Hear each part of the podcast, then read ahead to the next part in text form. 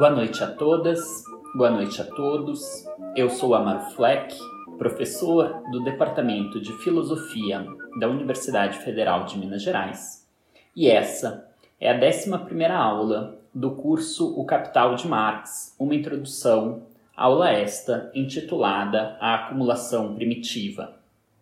No nosso último encontro, nós vimos que o uso intensivo de maquinaria na grande indústria inverte as posições de trabalhador e máquina, de forma que não é mais o trabalhador que utiliza a máquina como uma espécie de ferramenta aperfeiçoada, mas a máquina que dita o processo de trabalho, fazendo com que o trabalhador se transforme em uma espécie de ferramenta dela, alimentando-a com matéria-prima, supervisionando seu funcionamento e corrigindo eventuais defeitos. Em um primeiro momento, quando a nova tecnologia ainda não foi disseminada na concorrência, o capitalista que utiliza essa tecnologia obtém ganhos extraordinários, uma vez que ele consegue produzir as mesmas mercadorias com um valor menor. Justamente por conta disso, ele tem muito interesse em revolucionar constantemente os meios de produção. Nós vimos também que o uso intensivo da maquinaria intensifica o processo de trabalho, que ele aumenta o emprego de mão de obra feminina e infantil, o que por sua vez provoca uma redução do valor da mercadoria força de trabalho e cria não apenas um exército industrial de reserva, mas também uma população supérflua, isto é, um excedente de gente que é inútil para a valorização do capital. Ademais, a maquinaria muda a correlação de forças em benefício da classe capitalista, de forma que ela pode ser usada contra motins e sublevações operárias, exatamente por tornar mais prescindível a força de trabalho e, em especial, a força de trabalho especializada. Na nossa última aula, nós também vimos que o mais valor obtido nos ciclos de produção pode ser convertido ou em uma renda para o capitalista, e neste caso haverá uma reprodução simples do capital, de modo que sua grandeza, pelo menos sua grandeza inicial, não aumenta, né? a grandeza do capital que é investido em cada ciclo de produção, ou o mais valor obtido nestes ciclos de produção pode ser parcial ou integralmente convertido em capital, aumentando o capital inicial do próximo ciclo. Pela perspectiva continuada, capaz de perceber os múltiplos ciclos produtivos, se nota que o valor pago ao trabalhador em troca de sua força de trabalho foi gerado por trabalhadores em ciclos anteriores, ressaltando o caráter parasitário da classe capitalista. Por fim, na nossa, ainda na nossa última aula, nós vimos que a composição do capital não se mantém igual, que há uma tendência ao crescimento da parcela constante e, por conseguinte, de diminuição da parcela variável na medida em que máquinas passam a ser mais utilizadas, aumento e queda que são proporcionais. Isso é, se trata de um aumento na proporção do capital constante e não necessariamente absolutos. Não se trata de que se está diminuindo o capital investido em mão de obra, em capital variável, e sim que a proporção do capital investido em mão de obra, em força de trabalho, em capital variável, se torna proporcionalmente menor ao longo do tempo. Pois bem, tudo isso nós vimos na nossa última aula. Já na aula de hoje, a gente vai examinar os últimos capítulos de O Capital, mais precisamente os dois últimos capítulos do livro primeiro, o capítulo 24, intitulado A assim chamada acumulação primitiva, e o capítulo 25, intitulado A teoria moderna da colonização. Com a aula de hoje, portanto, a gente termina o panorama sobre o primeiro livro do Capital de Karl Marx, panorama este que nos ocupou nas últimas sete aulas e que termina agora com esta oitava aula sobre o primeiro livro de O Capital. A partir da próxima aula, começaremos a analisar o terceiro livro de O Capital. A aula de hoje está dividida em quatro blocos. O primeiro bloco analisa as principais passagens do capítulo 24 e se chama A Acumulação Primitiva. O segundo bloco analisa apenas a conclusão do capítulo 24, o capítulo sobre a acumulação primitiva, que eu quero comentar um pouco sobre essa conclusão. Intitulei aqui o segundo bloco, portanto, A Negação da Negação. O terceiro bloco, A Teoria da Colonização, trata dos principais excertos do capítulo 25. E por fim, no quarto bloco, eu vou fazer um quadro geral muito esquemático e muito simplificado que eu intitulei aqui de breve história do capitalismo, mas só para ter um quadro é, capaz de indicar algumas características fundamentais para a gente fixar neste curso. Como sempre, recordo que para quem está ouvindo este áudio, para quem está ouvindo esta aula, que esta aula vem acompanhada de um arquivo em PDF com todas as citações, as referências, os esquemas e que esse arquivo em PDF se encontra no link que consta na descrição deste episódio.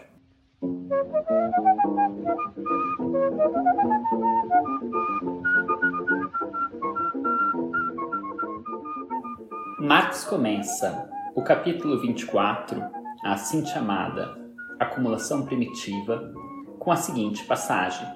Cito: Vimos como o dinheiro é transformado em capital, como, por meio do capital, é produzido mais valor, e do mais valor se obtém mais capital. Porém, a acumulação do capital pressupõe o mais valor, o mais valor, a produção capitalista, e esta, por sua vez, a existência de massas relativamente grandes de capital e de força de trabalho nas mãos de produtores de mercadorias. Todo esse movimento parece, portanto, gerar num círculo vicioso do qual só podemos escapar supondo uma acumulação primitiva, prévia à acumulação capitalista. Uma acumulação que não é resultado do modo de produção capitalista, mas seu ponto de partida. Essa acumulação primitiva desempenha, na economia política, aproximadamente o mesmo papel do pecado original na teologia. Adão mordeu a maçã e, com isso, o pecado se abateu sobre o gênero humano. Sua origem nos é explicada como uma anedota do passado. Numa época muito remota, havia, por um lado, uma elite laboriosa, inteligente e, sobretudo, parcimoniosa, e, por outro lado, uma súcia de vadios a dissipar tudo o que tinham e ainda mais. De fato, a legenda do pecado original teológico nos conta como o homem foi condenado a comer seu pão com o suor de seu rosto. Mas a história do pecado original econômico que nos revela como pode haver gente que não tem nenhuma necessidade disso. Seja como for, deu-se assim que os primeiros acumularam riquezas e os últimos acabaram sem ter nada para vender a não ser sua própria pele. E desse pecado original data uma pobreza da grande massa, que ainda hoje, apesar de todo o seu trabalho, continua a não possuir nada para vender a não ser a si mesma, e a riqueza dos poucos, que cresce continuamente, embora há muito tenham deixado de trabalhar. Na história real, como se sabe, o papel principal é desempenhado pela conquista, a subjugação, o assassínio para roubar em suma, a violência. Já na economia política, tão branda, imperou sempre o idílio. Direito e trabalho foram, desde tempos imemoriais, os únicos meios de enriquecimento, excetuando-se, sempre, é claro, este ano. Na realidade, os métodos da acumulação primitiva podem ser qualquer coisa menos idílicos. Fecha citação. Essa passagem faz, é um dos momentos em que Marx faz uma crítica ácida ao discurso da economia política clássica, um discurso segundo o qual, né, um discurso que constrói uma mitologia em vez de explicar o que se propõe explicar, constrói uma mitologia, uma lenda de origem que justifica o estado atual, mas que não o explica E ao mesmo tempo ele confronta essa lenda, essa mitologia da economia política com o, o como realmente se deu essa acumulação primitiva. Pois bem, claramente a passagem diz que para o capital começar é preciso já, ele já existir. Isso é, para o modo de produção capitalista começar o seu ciclo de produção, é necessário que tenha acontecido uma primeira acumulação de capital capaz de colocar essa dinâmica em movimento. Essa acumulação primitiva se dá de muitos modos. Essa acumulação primitiva exige diversos processos que consistem, em grande medida, em processos muito violentos processos de conquista, processos de expulsão, processos de dispossessão, processos de roubo das mais diversas formas. Porém, na mitologia da economia política, se trata simplesmente de uma classe de indivíduos parcimoniosos, trabalhadores, capazes de se abster de uma parte significativa do que eles mesmos produzem e de utilizar isso que eles se abstêm como uma poupança capaz de formar um capital inicial. E, por outro lado, essa classe se distinguiria de uma outra classe, um bando de trabalhadores, de indivíduos irresponsáveis que simplesmente vadiam de um lado para o outro e que acabam depois tendo que vender a sua força de trabalho justamente para aquela classe parcimoniosa que teve a capacidade de se abster do consumo e assim criar uma poupança e com essa poupança empregar os demais futuramente. Pois bem, o que se trata aqui nesse capítulo é de explicar como se dá essa acumulação primitiva. Para existir capitalismo, é preciso que existam, por um lado, capitalistas, por outro, trabalhadores, pessoas obrigadas ou desejantes de vender a sua força de trabalho, e por outro, um mercado. Então, o que esse capítulo conta é a gênese dessas três coisas: capitalistas, trabalhadores e mercado. Começamos com a parte dos trabalhadores. Diz o Marx. O processo que cria a relação capitalista não pode ser senão o processo de separação entre o trabalhador e a propriedade das condições de realização de seu trabalho.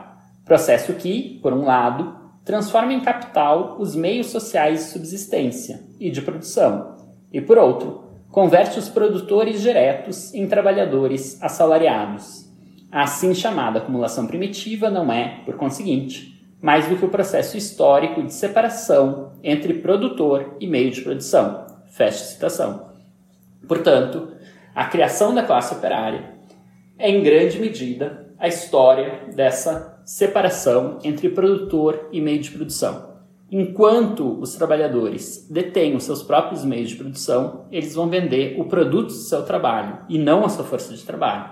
O capitalismo não pode se disseminar, ascender se os trabalhadores vendem um produto do seu trabalho. Ele precisa que os trabalhadores vendam a sua força de trabalho. Então, para criar essa classe de trabalhadores, essa classe operária, que é uma classe de trabalhadores assalariados, que vendem a sua força de trabalho, é necessário separar os meios de produção dos produtores. É esse o processo, é isso, em grande medida, o processo da acumulação primitiva.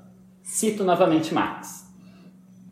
Na história da acumulação primitiva, o que faz época são todos os revolucionamentos que servem de alavanca à classe capitalista em formação, mas acima de tudo, os momentos em que grandes massas humanas são despojadas súbita e violentamente de seus meios de subsistência e lançadas no mercado de trabalho como proletários absolutamente livres a expropriação da terra que antes pertencia ao produtor rural, ao camponês, constitui a base de todo o processo. Fecha citação. Então, Marx está falando sobre a separação dos meios de produção dos produtores. Que separação é essa? Em primeiro lugar, evidentemente, é a separação, é o fato de uma grande quantidade de camponeses, de trabalhadores rurais, não poderem mais trabalhar terra. Para isso, é necessário que eles tenham os terrenos nos quais eles trabalhem sejam expropriados, eles não possam mais trabalhar lá. Como isso se dá?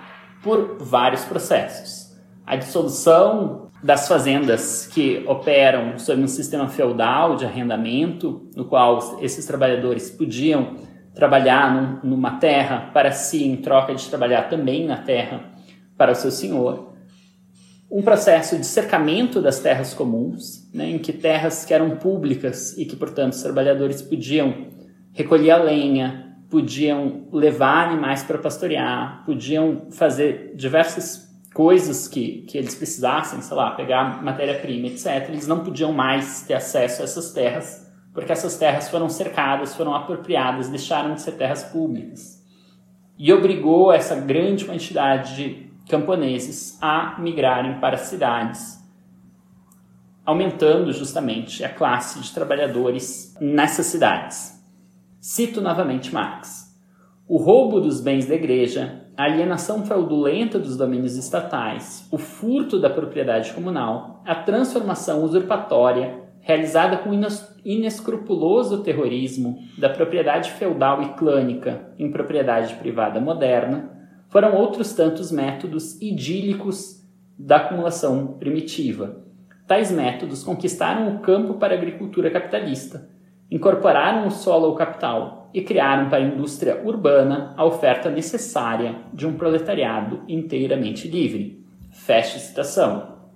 Porém, a situação não era tão simples assim, porque esses trabalhadores rurais, quando chegavam na cidade, eles não sabiam fazer as atividades, não sabiam desempenhar as funções que tinha necessidade nas cidades, e eles justamente também não tinham uma mesma disciplina do operário fabril, do operário da manufatura.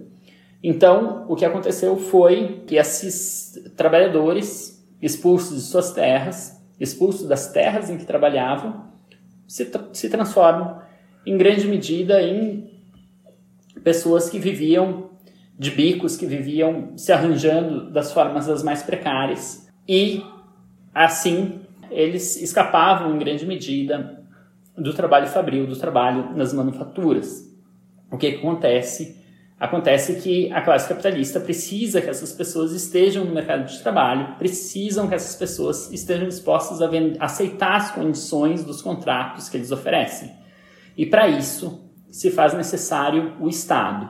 A classe capitalista recorre ao Estado para justamente proibir o que eles chamam de vadiagem, proibir a mendicância, proibir diversas atividades que permitiriam eles sobreviverem de algum modo, para disciplinar a classe, essa, essa população, em especial a população rural que está indo para as cidades, disciplinar essa população para fazer com que eles aceitem os contratos e aceitem a disciplina do trabalho fabril, do trabalho na manufatura. Então, cito novamente Marx. Não basta que as condições de trabalho apareçam num polo como capital e no outro como pessoas que não têm nada para vender a não ser sua força de trabalho. Tampouco basta obrigá-las a se venderem voluntariamente. No evolver da produção capitalista, desenvolve-se uma classe de trabalhadores que, por educação, tradição e hábito, reconhece as exigências desse, novo, desse modo de produção como leis naturais e evidentes por si mesmas a organização do processo capitalista de produção desenvolvido quebra toda resistência. A constante geração de uma superpopulação relativa mantém a lei da oferta e da demanda de trabalho, e, portanto, o salário, nos trilhos convenientes às necessidades de valorização do capital. A coerção muda exercida pelas relações econômicas cela o domínio do capitalista sobre o trabalhador. Feche citação. Então, em resumo, a criação da classe operária, a criação de um grande contingente de pessoas dispostas a vender a sua força de trabalho, se dá sobretudo por esse processo de separação entre trabalhadores e meios de produção.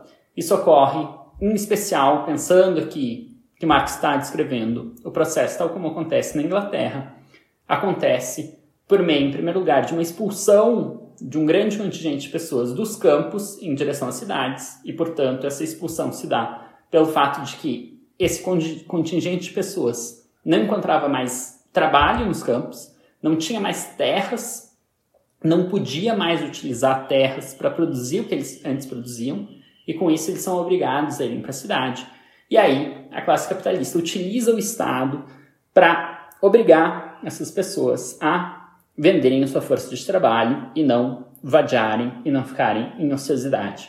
É claro que isso também tem um processo no qual já também entre os trabalhadores urbanos eles vão vai se dissolvendo as formas artesanais de trabalho e essas, esses trabalhadores antes artesanais também se veem desprovidos dos meios de produção e por conta disso eles também têm que ingressar nessa classe operária ascendente.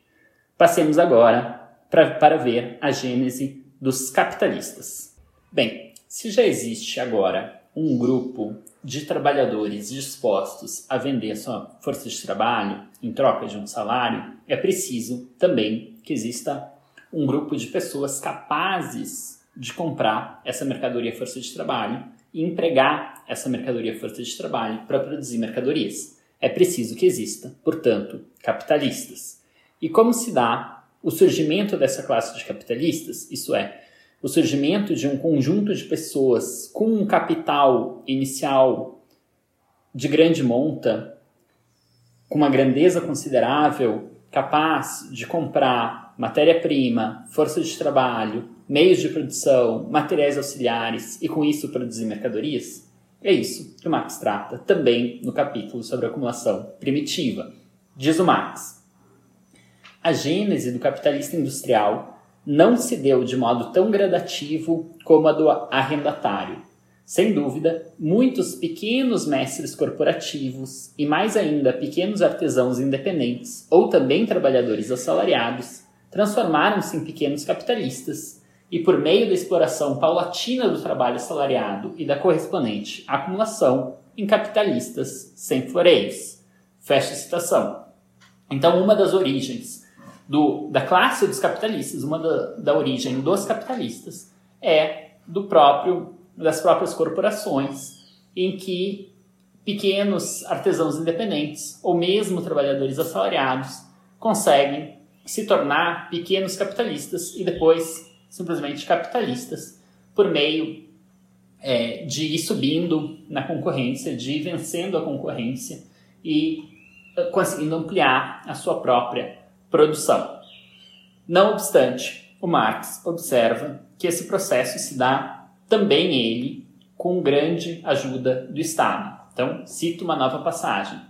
Os diferentes momentos da acumulação primitiva repartem-se agora numa sequência mais ou menos cronológica, principalmente entre Espanha, Portugal, Holanda, França e Inglaterra. Na Inglaterra, no fim do século XVII, esses momentos foram combinados de modo sistêmico, dando origem ao sistema colonial, ao sistema da dívida pública, ao moderno sistema tributário e ao sistema protecionista.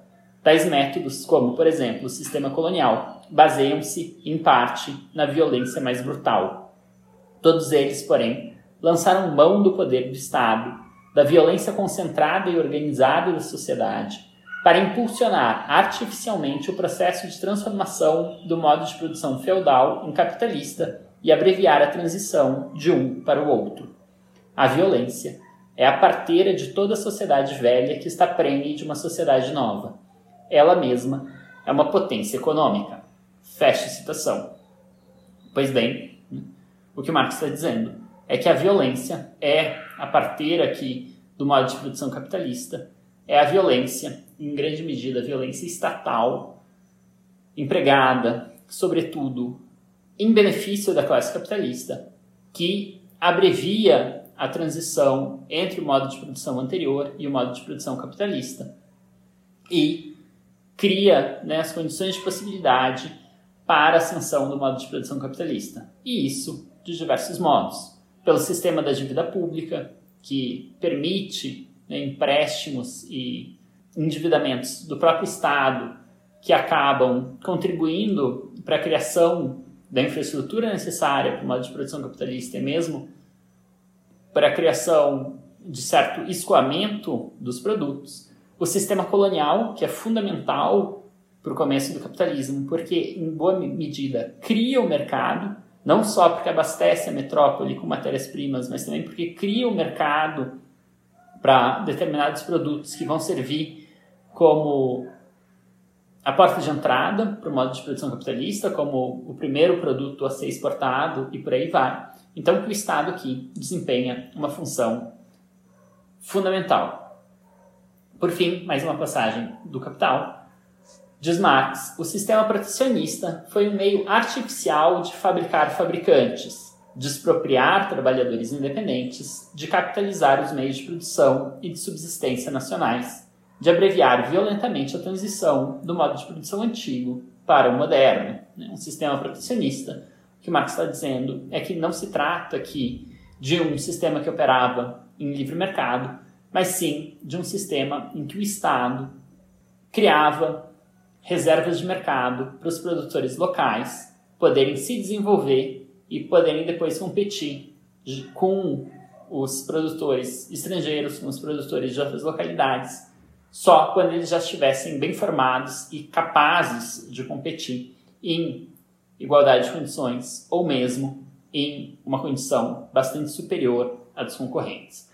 Pois bem, mas não basta simplesmente criar uma classe de trabalhadores dispostos a vender sua mercadoria força de trabalho e uma classe de capitalistas capazes de comprar essa mercadoria força de trabalho e empregar essa mercadoria força de trabalho. Para o modo de produção capitalista surgir, né, e portanto para essa acumulação primitiva não ser simplesmente uma, uma acumulação primitiva, mas ser capaz de dar início a um processo de acumulação do capital, é necessário não apenas trabalhadores de um lado e capitalistas de outro, mas também um mercado capaz de absorver uma imensa quantidade de uma mesma mercadoria. A gente está aqui tratando do fato de que um capitalista compra uma quantidade de matéria-prima muito maior do que uma corporação comprava, emprega um número de trabalhadores muito maior do que uma corporação medieval, uma corporação artesanal empregava, e, portanto, produz um número de mercadorias absurdamente maior do que a que era produzida antes por uma, duas ou três corporações medievais, corporações de ofício. Então, a gente está falando de uma escala de produção muito maior. Para essa escala de produção poder ser produzida, é necessário ter um mercado capaz de absorver essa escala, essa quantidade de mercadorias muito maiores. Então a gente tem que analisar também como é que se cria esse mercado. Esse mercado não está dado de antemão. Diz Marx, a expropriação e expulsão de uma parte da população rural não só libera trabalhadores para o capital industrial e com eles seus meios de subsistência e seu material de trabalho, mas cria também o mercado interno. De fato, os acontecimentos que transformam os pequenos camponeses em assalariados e seus meios de subsistência e de trabalho em elementos materiais do capital criam para este último, ao mesmo tempo, seu mercado interno.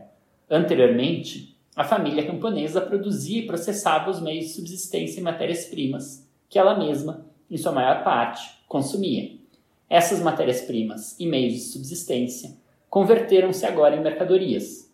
O grande arrendatário as vende e encontra seu mercado nas manufaturas. Fios, panos, tecidos grosseiros de lã, coisas cujas matérias-primas se encontravam no âmbito de toda a família camponesa e que eram fiadas e tecidas por ela para seu consumo próprio, transformam-se agora em artigos de manufatura cujos mercados são formados precisamente pelos distritos rurais. A numerosa clientela dispersa, até então condicionada por uma grande quantidade de pequenos produtores, trabalhando por conta própria, concentra-se agora num grande mercado, abastecido pelo capital industrial. Fecha citação. Portanto, por um lado, esse mercado é criado porque os trabalhadores rurais, que são expulsos das suas terras, que são separados dos seus meios de produção e que migram para cidades e que passam a ser trabalhadores assalariados, agora já não conseguem mais produzir os seus próprios meios de subsistência e, portanto, eles passam a ser um mercado consumidor desses meios de subsistência. Agora eles já não tecem as próprias roupas, agora eles compram as roupas. Agora eles já não produzem os próprios móveis, agora eles compram os móveis e por aí vai. Porém, Marx também observa, cito, para as manufaturas em ascensão, as colônias garantiam um mercado de escoamento e uma acumulação potenciada pelo monopólio do mercado. Os tesouros espoliados fora da Europa, diretamente mediante o saqueio, a escravização e o latrocínio, refluíam à metrópole e lá se transformavam em capital. Fecha citação. Então, também havia um escoamento dessa mercadoria para as colônias. Então, observem, por exemplo, que em boa parte da, por exemplo, um, um exemplo histórico aqui simples para ilustrar esse caso, em, durante determinados momentos, na América Espanhola, por exemplo, foi proibido a tecelagem dos produtos todos que a população local uh, tecia, por exemplo, né, no norte da Argentina, na Bolívia, no Paraguai. Os ponchos deixaram de ser tecidos manualmente por uma proibição estatal, porque assim se criava um mercado para os tecidos que eram produzidos na Inglaterra, que eram de qualidade muito inferior aos, ao trabalho artesanal feito aqui na América Latina, mas assim se criava justamente uma reserva de mercado produtos ingleses, claro, mas que passam aqui por um, a Inglaterra tinha na época condições de forçar não apenas as suas colônias a adquirir as suas mercadorias, mas também as colônias espanholas, também as colônias portuguesas e por aí vai.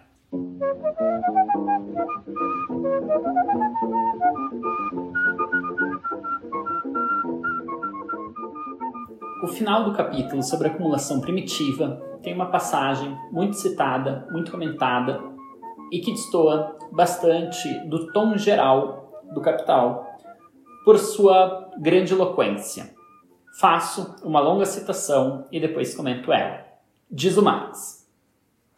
Tão logo esse processo de transformação tenha decomposto suficientemente, em profundidade e extensão, a velha sociedade, Tão logo os trabalhadores se tenham convertido em proletários e suas condições de trabalho em capital, tão logo o modo de produção capitalista tenha condições de caminhar com suas próprias pernas, a socialização ulterior do trabalho e a transformação ulterior da terra e de outros meios de produção em meios de produção socialmente explorados, e por conseguinte, em meios de produção coletivos, assim como a expropriação ulterior dos proprietários privados, assumem uma nova forma. Quem será expropriado agora não é mais o trabalhador que trabalha para si próprio, mas o capitalista que explora muitos trabalhadores. Essa expropriação se consuma por meio do jogo das leis imanentes da própria produção capitalista, por meio da centralização dos capitais. Cada capitalista liquida muitos outros.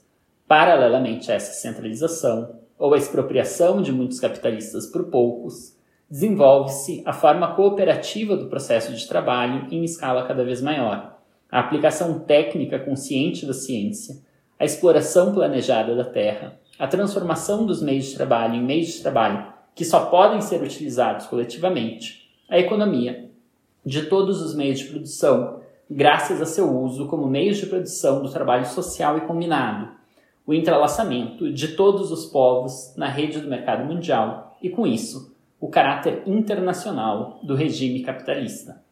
Com a diminuição constante do número de magnatas do capital, que usurpam e monopolizam todas as vantagens desse processo de transformação, aumenta a massa da miséria, da opressão, da servidão, da degeneração, da exploração, mas também a revolta da classe trabalhadora, que cada vez mais numerosa é instruída, unida e organizada pelo próprio mecanismo do processo de produção capitalista.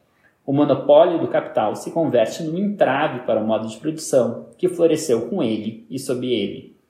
A centralização dos meios de produção e a socialização do trabalho atingem um grau em que se tornam incompatíveis com seu invólucro capitalista. O entrave é arrebentado, sua hora derradeira da propriedade privada capitalista, e os expropriadores são expropriados o modo de apropriação capitalista, que deriva do modo de produção capitalista, ou seja, a propriedade privada capitalista, é a primeira negação da propriedade privada individual, fundada no trabalho próprio. Todavia, a produção capitalista produz, com a mesma necessidade de um processo natural, sua própria negação. É a negação da negação. Ela não restabelece a propriedade privada, mas a propriedade individual sobre a base daquilo que foi conquistado na era capitalista. Isto é, sobre a base da cooperação e da posse comum da terra e dos meios de produção produzidos pelo próprio trabalho. Naturalmente, o processo pelo qual a propriedade privada fragmentária, baseada no trabalho dos indivíduos, transforma-se em propriedade capitalista, é incomparavelmente mais prolongado, duro e dificultoso que o processo de transformação da propriedade capitalista, já fundada, de fato, na organização social da produção em propriedade social. Lá, tratava-se da expropriação da massa do povo por poucos usurpadores. Aqui, trata-se da expropriação de poucos usurpadores pela massa do povo. Fecha citação. O Marx diz nesse trecho coisas que não aparecem em praticamente nenhum outro momento do Capital ou em nenhum outro momento do Capital. Por exemplo, Marx nunca fala abertamente da sociedade comunista, do que seria a sociedade comunista, do que seria a sociedade pós-capitalista, tal como ele fala aqui.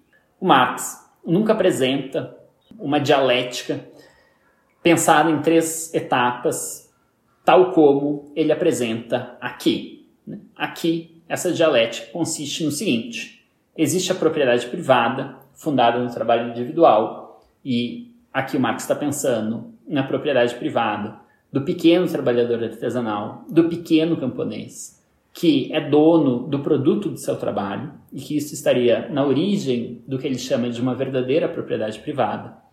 Depois, essa pequena propriedade privada é negada pela propriedade privada capitalista, que se baseia não mais no fato de que cada um é dono do produto do seu trabalho, e sim num modo de apropriação capitalista que justamente perverte essa propriedade privada fundada no trabalho e agora passa a ser o capitalista, por deter os meios de produção, ser dono do produto do trabalho dos demais e sendo o dono do produto do trabalho dos demais, consegue crescer exponencialmente a sua riqueza.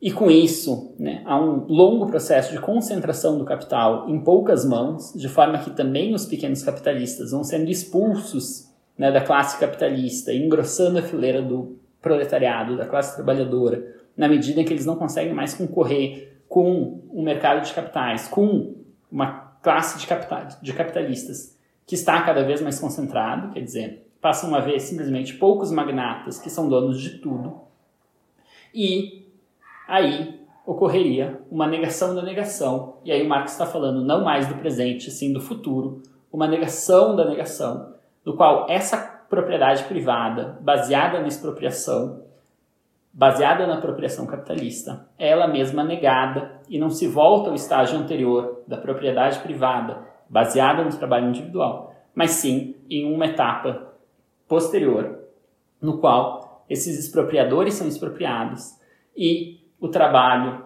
que já é um trabalho coletivo, que já é um trabalho feito por meio de uma cooperação entre inúmeros produtores, passa a ser, continua sendo um trabalho coletivo, continua sendo esse trabalho cooperativo, mas agora não mais apropriado por uma pequena classe de magnatas, e sim pela grande massa do povo. Então, é um dos poucos momentos que Marx utiliza essa dialética triádica, talvez seja, salvo engano, a única passagem no qual Marx fala de negação da negação, é, como eu mencionei lá na primeira aula, isso destoa de uma outra compreensão de dialética presente na obra do Marx, em que a dialética é inerente apenas ao modo de produção capitalista, um modo de, de uh, exposição, tal como descrito, por exemplo, nos prefácios e nos pós-fácios ao capital, em que o capitalismo, por ser um modo de produção contraditório, é dialético, por ser contraditório e por, sendo contraditório, caminhar em direção à sua própria aniquilação, contribuir para a sua própria destruição. Então aqui apareceria um duplo Marx. Né? Um Marx que, por um lado, defende uma concepção dialética, onde a dialética é específica ao modo de produção capitalista, onde apenas o modo de produção capitalista, por ser contraditório, por se encaminhar para sua própria dissolução, abolição, destruição, ele seria dialético. Por outro, aqui tem uma concepção um pouco mais transhistórica da dialética, em que há né, uma concepção triádica, em que baseada na negação, em que a negação da negação vai levar justamente à superação do capitalismo e à criação de uma nova formação social.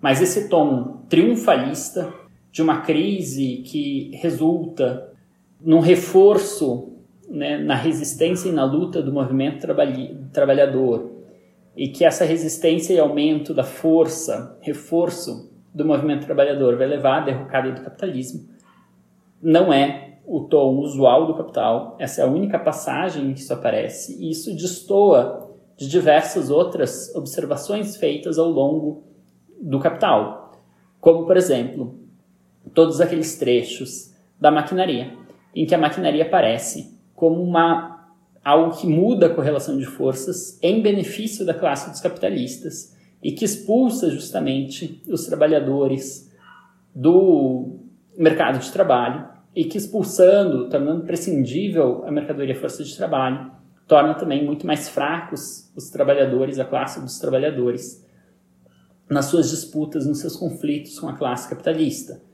Também destoa de todas aquelas passagens, por exemplo, do capítulo sobre a jornada de trabalho, no qual Marx comenta como o trabalho da manufatura e depois isso é reforçado pelo trabalho na, na, na maquinaria, na grande indústria, embrutece o trabalhador e torna o trabalhador um ser muito menos inteligente, muito menos capaz de resistir, inclusive, aos desmandos do capital. Então, eu não estou querendo aqui, de forma alguma, dizer, olha, não levem em consideração essa passagem. O que eu estou querendo aqui é simplesmente que vocês percebam o quanto essa passagem está em tensão com outras passagens do Capital e como isso, de uma certa forma, aponta para certas inconsistências, inconsistências que não tornam o livro um livro menor, que não tornam o livro um livro menos interessante, mas que mostram que no próprio fazer teórico do Marx há aqui uma tensão entre diversas concepções, em que, ora, o Marx é muito confiante na revolução, na transformação do modo de produção capitalista no modo de produção comunista, ora, ele é muito menos confiante nisso, ele é muito mais capaz de perceber certas tendências que perenizam o capitalismo, pelo menos durante um tempo, e que fazem com que essa superação do capitalismo por um sistema melhor, que não seja simplesmente a dissolução do capitalismo por conta de suas crises internas, mas sim por uma vontade dos indivíduos que compõem o modo de produção capitalista de transformarem conscientemente este modo, isso não é uma constante na obra do Marx. Isso é algo que se encontra em tensão com outras passagens.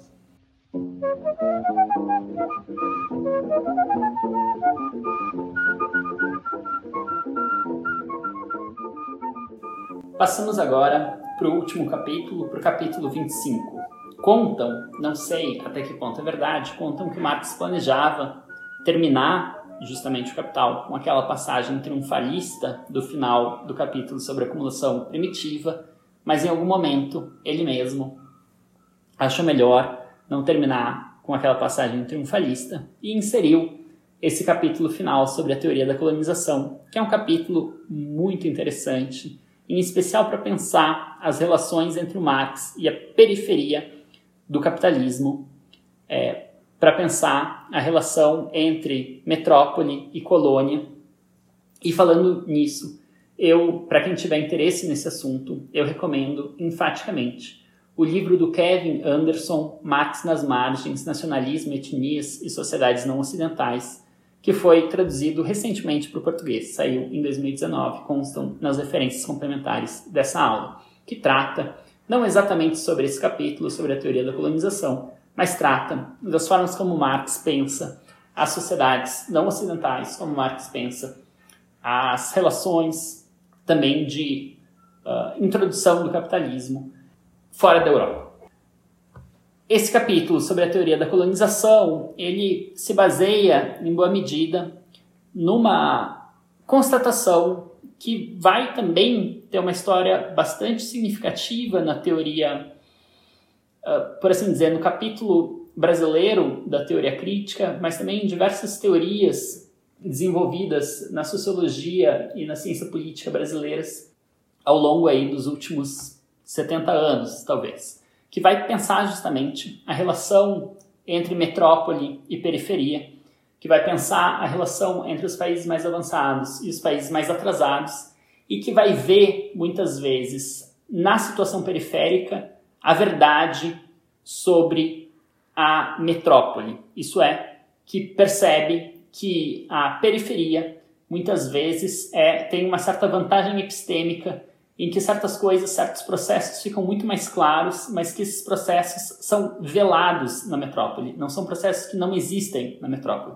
E isso Marx fala com todas as letras nesse capítulo, justamente, da teoria moderna da colonização, quando ele comenta a obra de um autor chamado Wakefield. E eu me refiro exatamente à seguinte passagem da página 836. O grande mérito de E. A. G. Wakefield não é o de ter descoberto algo novo sobre as colônias, mas o de ter descoberto, nas colônias, a verdade sobre as relações capitalistas da metrópole. Fecha a citação. Essa passagem ilumina, de certa forma, diversas obras da teoria sociológica, da teoria social brasileira e as obras, justamente, boa parte das obras mais ricas, mais interessantes. Na teoria moderna da colonização, o que Marx comenta é justamente sobre uma grande dificuldade de se estabelecer relações capitalistas nas colônias. Por quê? Cito algumas passagens desse capítulo. Diz o Marx: A economia política tem como princípio a confusão entre dois tipos muito diferentes de propriedade privada das quais uma se baseia no próprio trabalho do produtor e a outra na exploração do trabalho alheio.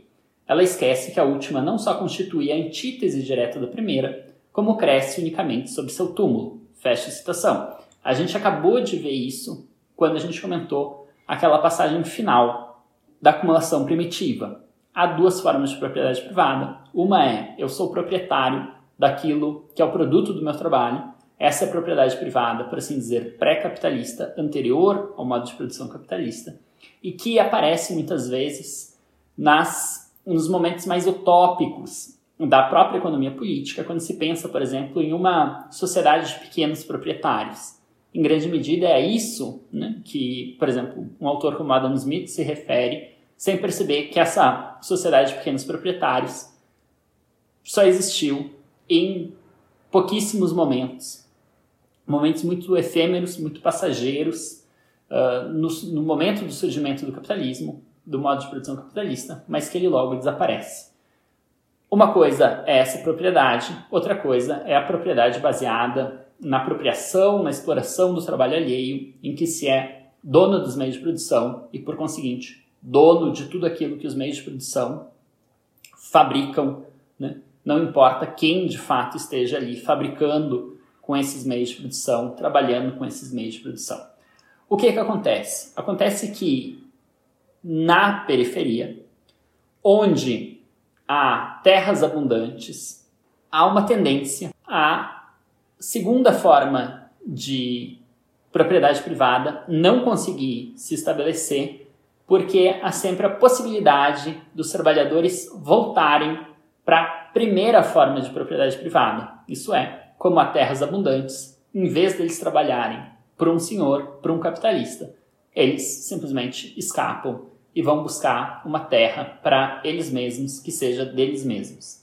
Então, o Marx conta uma historinha muito divertida, que é a historinha do Sr. Pio. Diz o Marx. O Sr. Pio lastima ele, levou consigo da Inglaterra para o rio Swan, na Nova Holanda, Nova Holanda que é a Austrália, meios de subsistência e de produção, num total de 50 mil libras. Isso é bastante coisa, é um senhor capital. Ele foi tão cauteloso que também levou consigo 3 mil pessoas da classe trabalhadora, homens, mulheres e crianças. Quando chegaram ao lugar de destino, o senhor Pio ficou sem nenhum criado para fazer sua cama ou buscar-lhe água do rio. Desditoso o Sr. Peel, que previu tudo, menos a exportação das relações inglesas de produção para o rio Swan. Fecha a citação. O que, acontece aqui? O Sr. Peel levou 3 mil trabalhadores, mas os 3 mil trabalhadores chegando na Austrália perceberam que eles não precisavam trabalhar para o Sr. Peel, que eles poderiam facilmente encontrar terrenos muito baratos à venda ou simplesmente se apropriar de terrenos inexplorados e foram buscar construir a sua vida, construir a sua sorte, o seu destino, sem ter que trabalhar para o Sr. Peel. Então chega o Sr. Peel e fica na Austrália sozinho com o seu capital. O que acontece então é que há uma grande dificuldade em estabelecer as relações de produção capitalistas na colônia por causa dessa terra abundante e da possibilidade, com isso, dos trabalhadores trabalharem para si mesmos e não para o capitalista. Menciono mais uma passagem desse capítulo. O assalariado de hoje se torna, amanhã, um camponês ou artesão independente, que trabalha por sua conta própria.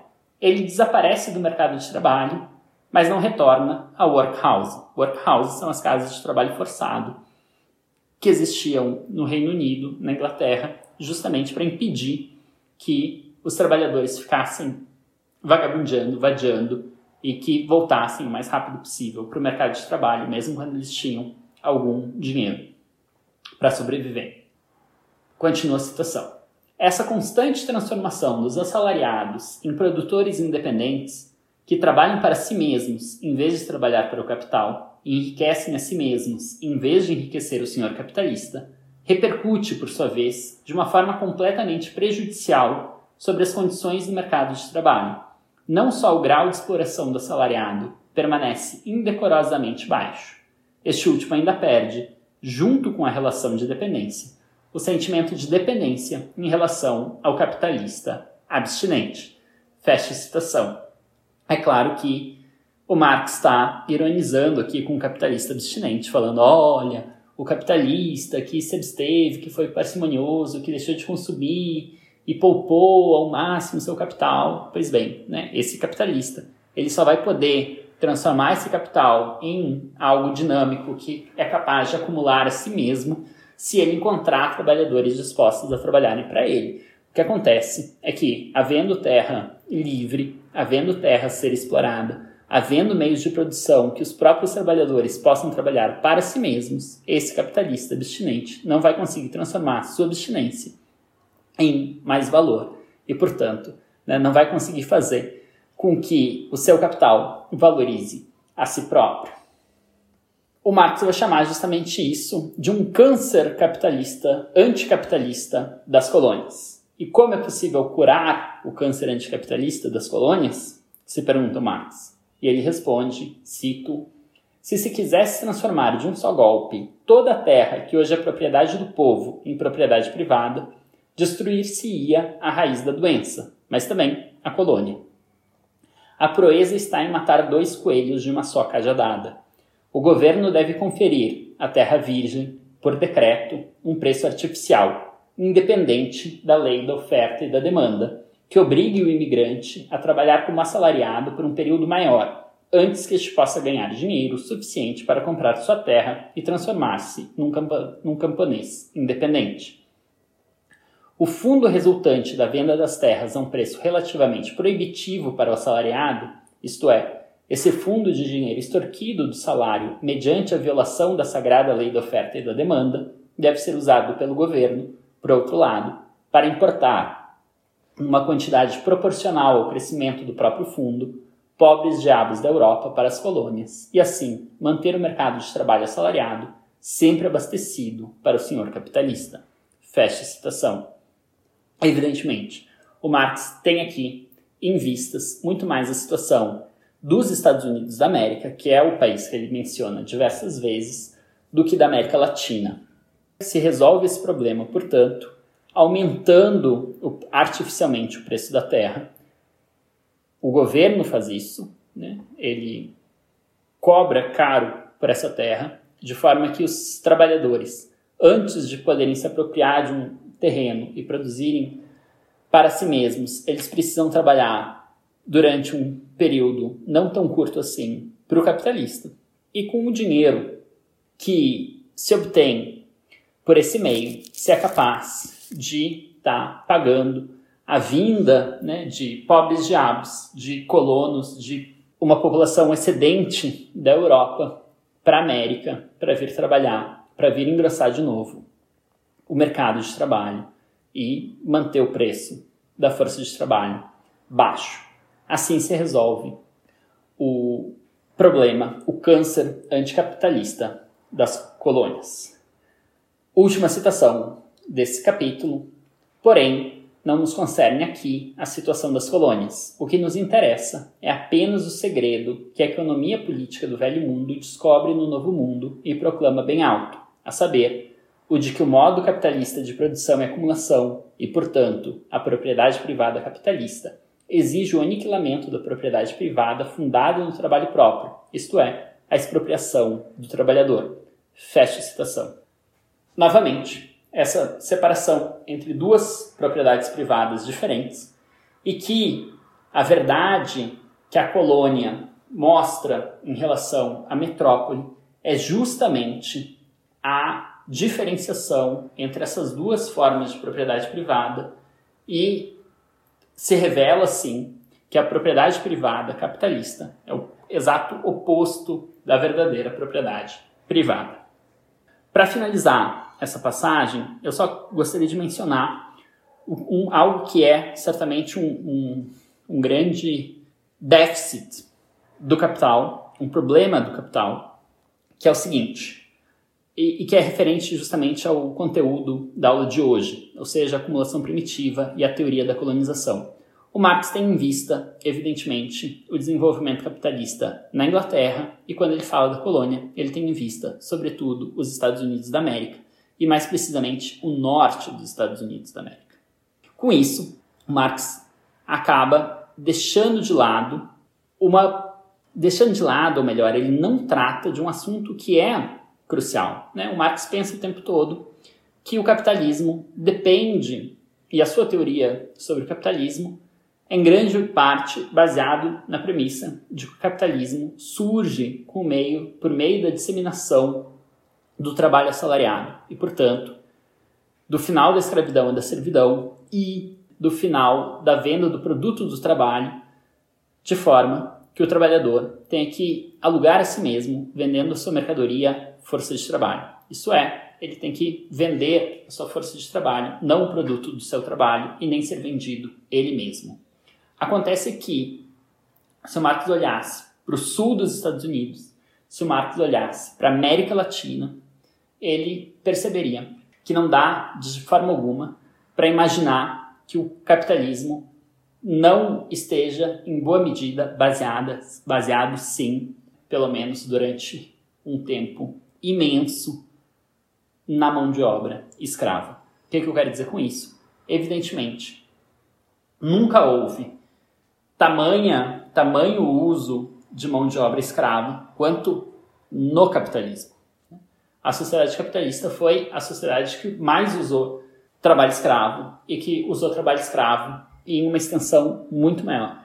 E o Marx simplesmente trata disso como se fosse uma espécie de resquício, como se fosse uma espécie de violência de transição entre um modo de produção e outro, e como se isso tivesse fadado a terminar. De fato, a gente pode falar mais ou menos que isso terminou, porém, né, é preciso notar que isso desempenha uma função muito maior do que é descrito pelo Marx, que não se trata aqui apenas de uma acumulação primitiva, mas pelo menos de uma acumulação que se dá sucessivamente, né? a expropriação, a venda de pessoas como escravos ocorre não apenas uma vez nos primórdios do capitalismo, mas continua acontecendo ao longo de vários séculos no, no desenvolvimento do capitalismo.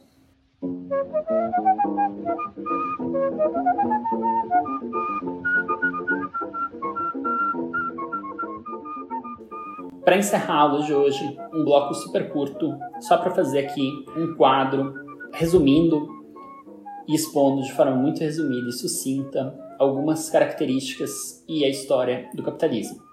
Para o Marx, então, o que a gente vê como características do capitalismo é, por um lado, a disseminação da forma mercantil, isso é, os bens, os produtos do trabalho assumem a forma de mercadorias e passam a ser produzidos para serem vendidos. Né? Então, não se trabalha mais para gerar valor de uso, mas sim para gerar valor de troca, para gerar valor. Aquilo não vai ser consumido pela pessoa que está produzindo, e sim vai ser vendido para o trem. Isso significa que o modo de produção não visa mais a satisfação das necessidades, mas sim a obtenção de mais valor, de acumulação do capital. É um, uma produção pelo bem da produção e não mais uma atividade feita com uma finalidade outra que não ela mesma, ou seja, satisfação de necessidades, o consumo. A gente viu que é uma característica do capitalismo a disseminação do trabalho assalariado, de forma que o trabalhador não é mais vendido ele mesmo como servo ou escravo e nem mais vende o produto do seu trabalho. Agora ele vende a sua força de trabalho, trabalhando para alguém em troca de um salário. Se a gente analisar historicamente, embora o Marx às vezes diga isso, às vezes não diga isso, o próprio conceito de trabalho é sempre, no fundo, o conceito de trabalho assalariado. Quando não há trabalho assalariado, quando não se vende a mercadoria força de trabalho, usual também não é chamar aquela atividade como uma atividade de trabalho. Usual, se a gente for olhar num momento pré-capitalista, claro. Hoje, com a disseminação do modo de produção capitalista, a gente passa a considerar e a chamar todas essas outras atividades também de trabalho. E a gente viu, por fim, que há uma série de tendências no desdobramento do capitalismo, que essas tendências também são características intrínsecas ao capitalismo. Uma tendência ao aumento da produtividade do trabalho, de forma que um mesmo tempo de trabalho cria uma riqueza material cada vez maior. Isso, consequentemente, cria também uma população supérflua, uma população que não é mais necessária para a reprodução do capital, para a acumulação do capital. Então, essa população é supérflua do ponto de vista do capitalista. A gente viu que é uma tendência de concentração do capital, de forma que o capital tende a estar na mão de poucos magnatas, né, em vez de estar distribuído entre uma classe numerosa de capitalistas. E a gente viu também que há uma tendência de diminuição da taxa de lucro. A gente vai seguir analisando algumas dessas, dessas tendências nas próximas aulas. A gente viu que para o Marx, o capitalismo é um modo de produção que começa no século XVI. Ele começa pela reunião de um grande número de trabalhadores num mesmo processo de trabalho. Essa reunião Marx vai dar o um nome de cooperação ou cooperação simples, que aos poucos não se trata mais apenas de uma reunião de um grande contingente de trabalhadores no mesmo processo de trabalho, mas também de um ganho de produtividade que vai se ter com isso por meio de uma divisão acentuada do trabalho. Isso dá origem à manufatura. A manufatura vai ter um longo, vai durar um longo período histórico, começando no século XVI e indo até o final, o último terço do século XVIII. A manufatura, portanto, é a reunião de um grande contingente de trabalhadores, só que agora eles não simplesmente trabalham em conjunto, mas eles dividem o processo de trabalho em muitas etapas, em muitas funções, e cada trabalhador vai desempenhar apenas uma função, e essa divisão acentuada do trabalho vai gerar uma enorme produtividade, um enorme aumento da produtividade. E aí, no terço final do século XVIII, vai surgir, por meio da Revolução Industrial, vai surgir a grande indústria. E a grande indústria vai formar o momento, até pelo menos o momento, em que o Marx escreve O Capital, no final do século XIX. Durante esse período, há uma expansão geográfica. Essa sequência entre cooperação, manufatura e grande indústria sequência narrada pelo Marx no Capital, ela se dá idealmente na Inglaterra, como Marx, próprio Marx observa. Cito Marx. No prefácio, ele diz: O que pretendo nesta obra investigar é o modo de produção capitalista e suas correspondentes relações de produção e de circulação. Sua localização clássica é, até o momento, a Inglaterra. Essa é a razão pela qual ela serve de ilustração principal à minha exposição teórica. O país industrialmente mais desenvolvido não faz mais do que mostrar ao menos desenvolvido a imagem de seu próprio futuro. Fecha citação. Então Marx imagina que esse mesmo processo que ocorre na Inglaterra já está ocorrendo também nos outros lugares e que os outros lugares tendem a passar pelo mesmo processo, muitas vezes de forma mais abreviada, mas passar pelo mesmo processo, de forma que olhar para a Inglaterra, pelo menos na época que Marx escreve, significava olhar para o próprio futuro. Com isso eu encerro a aula de hoje. Desejo a todas e a todos uma ótima semana e até a próxima aula, quando a gente começa a análise de trechos do livro 3